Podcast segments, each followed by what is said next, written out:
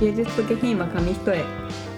この番組は芸術も下品もたしなめる感性を磨くことを目的とし日々生活する中で面白いと感じたことや心に響いた作品などを共有し合うことを通して人間性を高めていくことを目指すものです。本日パーソナリティを務めるのは私シータンです。よ担当は あシータン。スペシャルバージョアシスタントはなったんでお送りしていきます。ンよっこい。お願いします。お願いします。夏だからね。うん。特別バージョン。バージ特別バージョンでお送りしてきこの間の終わりからちょっとさキャあのキャラ編っていうか。この間の間もなんかねありがとうございましたみたいなのがすごいキャラ編してきた暑さでね。うん頭が。じゃあ今回も、えー、読書会ということで、うん、マップの読書ですね、はい。じゃあ早速お願いします。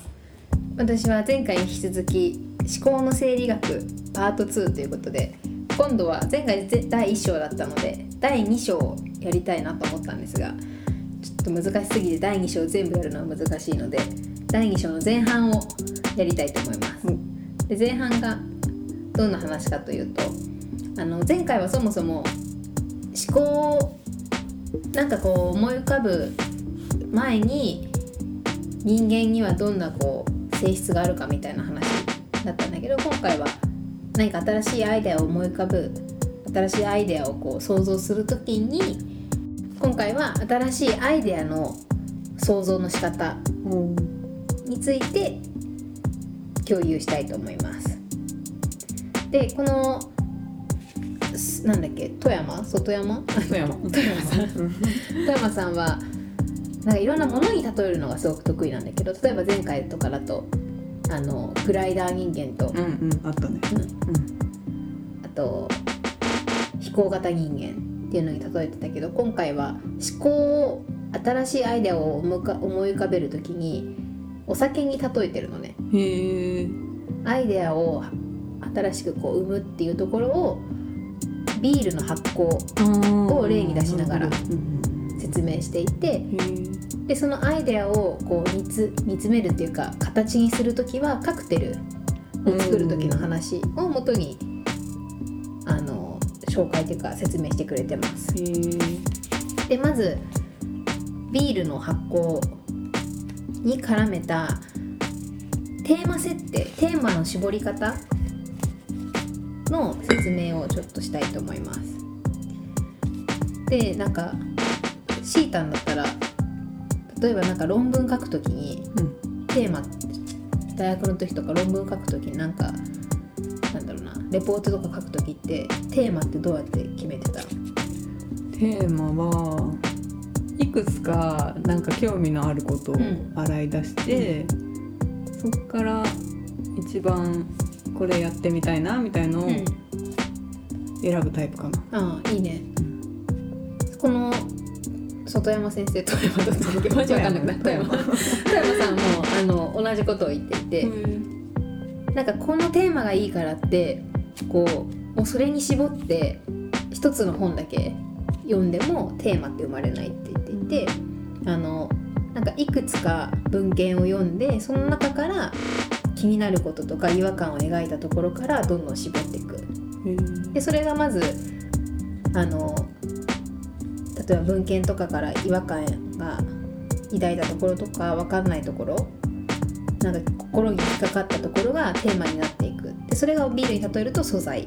ビールで言うと麦。うんうんでもビールって麦だけいくらあってもできないじゃん。うんうんでテーマも一緒でいくら素材このテーマがいいなっていう素材があったからといってそれがテーマにはまだならない。で次ビールだと工程があの発酵素。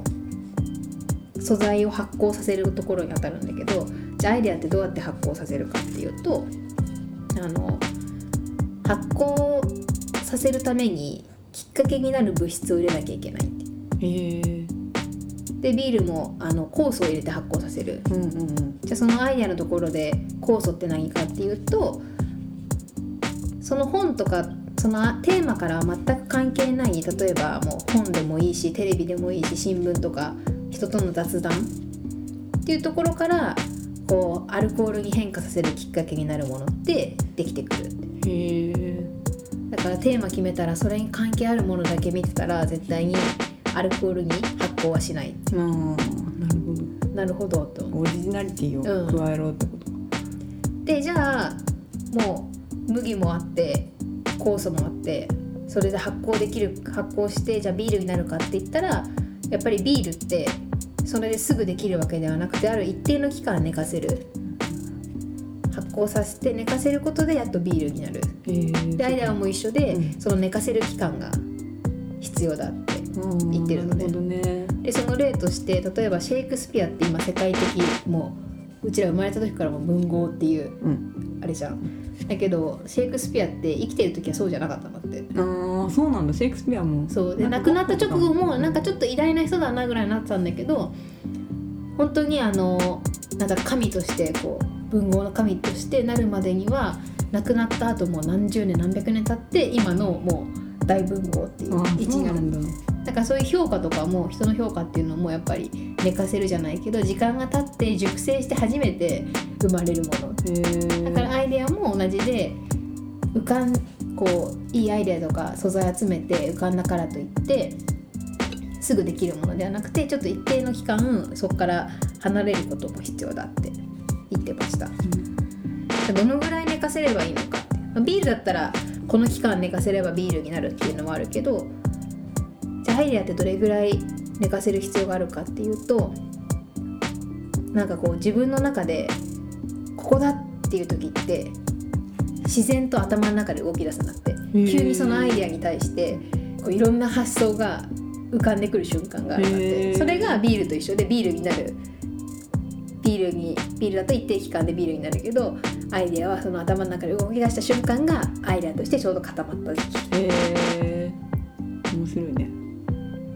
でなんかそうなるともう自然とワクワクして楽しくなってくるからもうどんどんアイデアとか自分の考えとかが生まれるようになるっていう。へえでまずそれがビールを例えにしたアイデアのこう想像の仕方。うん。でもう一つがこう カクテルに例えて言ってるんだけどじゃあアイデアをこういくつか浮かんだからといってじゃあそこで終わりだ終わりかっていうとまだやるべきことがあって例えばアイデアというかテーマかな。論文の中でこのテーマにしようって決まったとしても必ずしもそこであのそのテーマに決めるのはまだ早いと言っていて、まあ、そこがカクテルというかぶってくるんだけどカクテルっていろんなお酒を足してうん。混ぜてできるじゃん。うん。でアイデアとかテーマも同じでいくつか出す必要があるんだって。せめて 2, 3つぐらいはこのテーマがいいんじゃないかっていうテーマを3つの軸とかで立てる。へえでカクテルってその後混ぜるんだけどうん。全部同じ風に混ぜたらただのちゃんぽん酒にな。るああなるほど、ね、ちょっとずつなんかうん配合とか変えて、で時には関係ないお酒を混ぜてみて美味しいカクテルにしていく、うん。でテーマとかアイデアも一緒で全部混ぜるんじゃなくて自分なりに仮説とかを立てて、うん。A たす B たす C イコール D ではなくもしかしたらそこに X っていうものが存在するんじゃないかっていうのをうん。ちょっと足していい感じに自分の中で割っていく。へえってするとテーマとかアイデアの輪郭っていうのがようやく出来上がってくる。っていうのをカクテルに例えて言ってました。確かになんか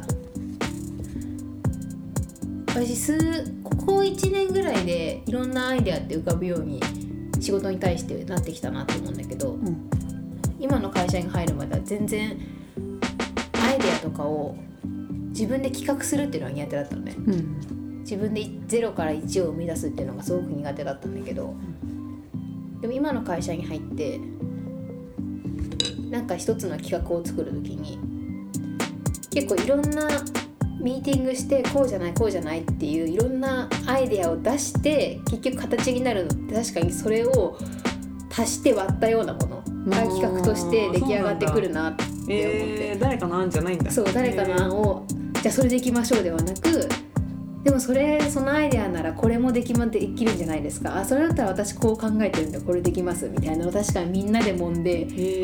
でなんかちょうど間のものが出来上がってるなそうなんだ。なんかいいあれだね。いいメンバーというか。でアイデア浮かばなかった時ってもう自分で完全に最初から最後まで考えなきゃって思ってたからできなかったのうんなんか他の人のを聞いて混ぜるってしてなかカクテルと一緒に混ぜるってしてなかったから。だからなんかこうふんわりとしたアイデアしか浮かばなかったんだなってなんかこれをうん。読みながら思いました。そっか持ち寄る段階でも自分のを通そうっていうよりは、うん。そこに加えるみたいなうん。意識で考えると、浮かん。ああいいね。うん、だからなんか何かを発想するってすごい難しいことだと思うんだけど、うん。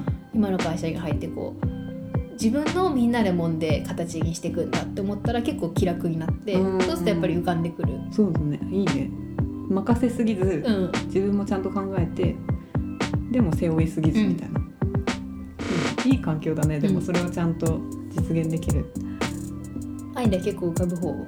全然浮かばない、だよね。本当に困ってた浮かばなくて。うん、好きなことに対してはね、うん。結構いやあれもやってみたいこれもやってみたいみたいなのうんけどやっぱ仕事って結構難しいよね。ね。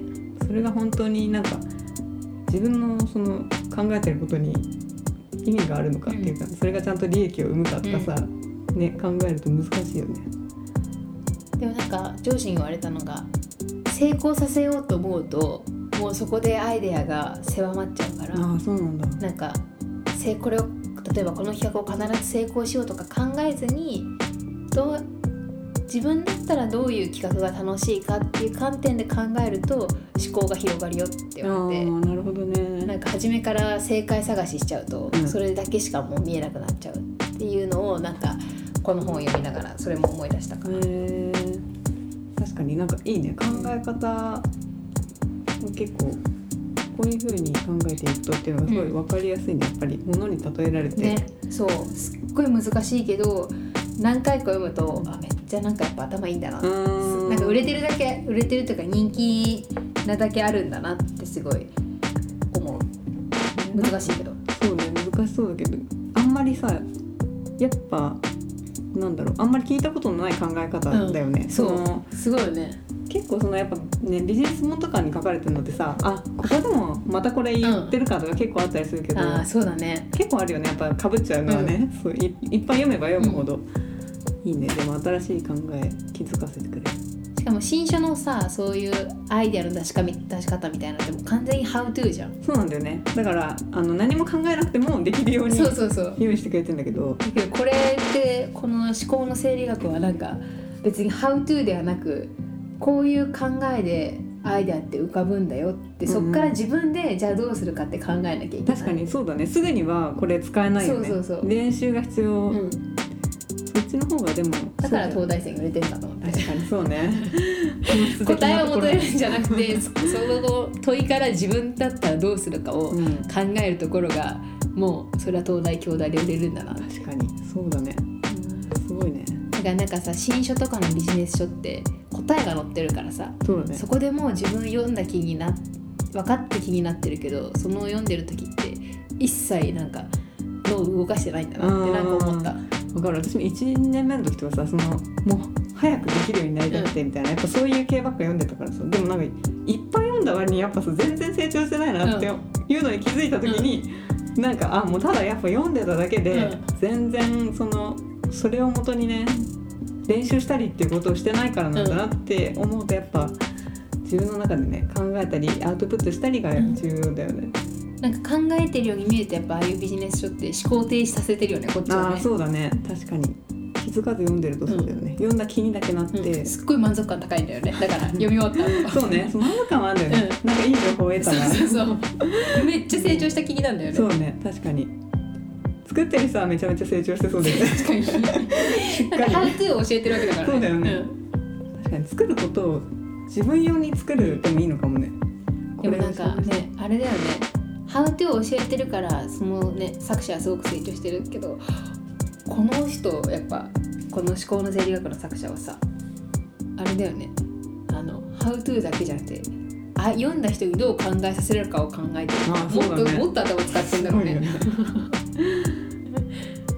すごいよね、そうこの人の本をさ意外と私もさあのこの間その整理してたら、うん。あこれもこの人の本かみたいな出てきてなんか結構さ私文章系の本好きでうん。いろいろ読んでてそのまあ書き方みたいな、うん。でその文章術みたいなやつでもなんか多分前にもちょっと読んでたけど久々にこうバラって見ても、うん。なんかまたね新たな気づきが、うん。あなるほどこういう考え方で書いたらいいのか。うん。やっぱその書き方もそのさなんだろう型を教えてくれるんじゃなくてその相手を思うその手紙とかにしてもこうなんか季節のさ、うん。季語みたいなの入れるのとかって何の意味があるんだみたいな。まあ言えば言えば無駄な一文かもしれないけどやっぱその相手受け取った相手がちょっとこうあったかい気持ちになるみたいな。そういうその思いやりを考えて手紙を書こうみたいなそういうところとか結構そのねなんかただの「How to」じゃなくてね、その気持ちの部分を教えてくれたり。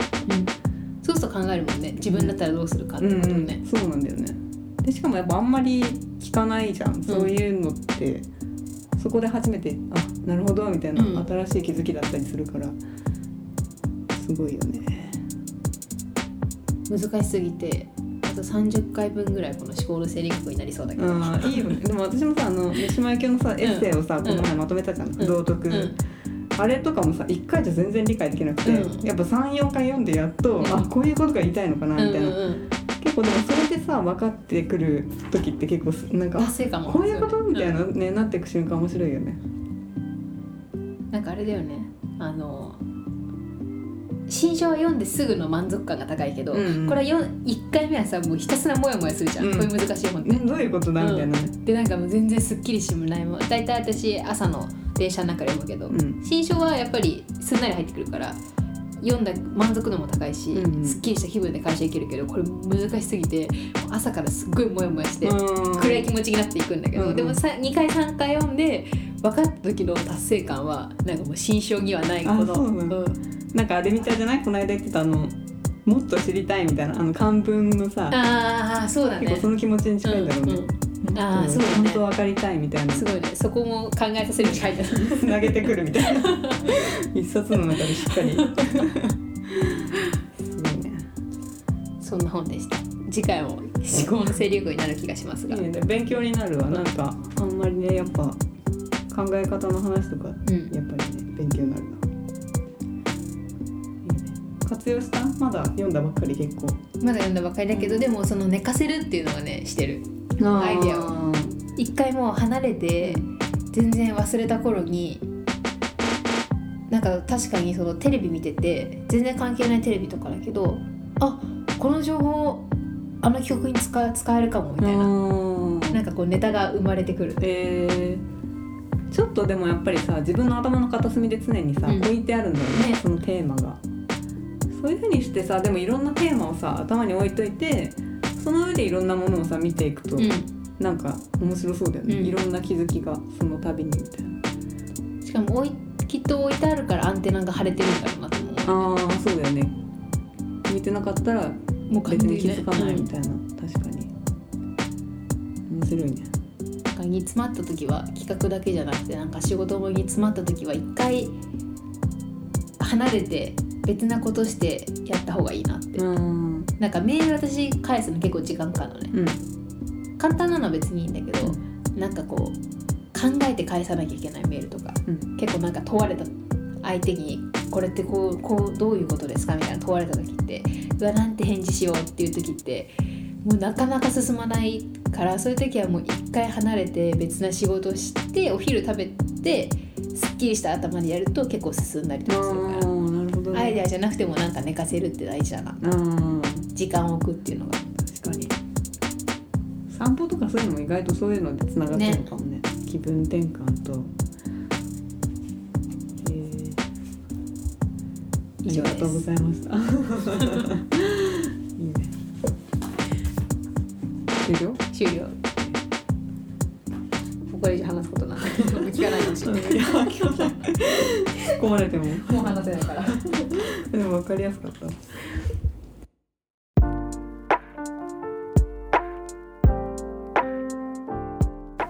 送りしてきました。芸術下品は紙一重。そろそろお別れのお時間です。この番組では皆様からのメールを募集しています。私たちに聞きたいことやってほしいことおすすめの作品番組の感想などなど何でも OK です。メールアドレスは芸劇 .nksk.gmail.com です。本日もお聞きいただきありがとうございました。Thank you!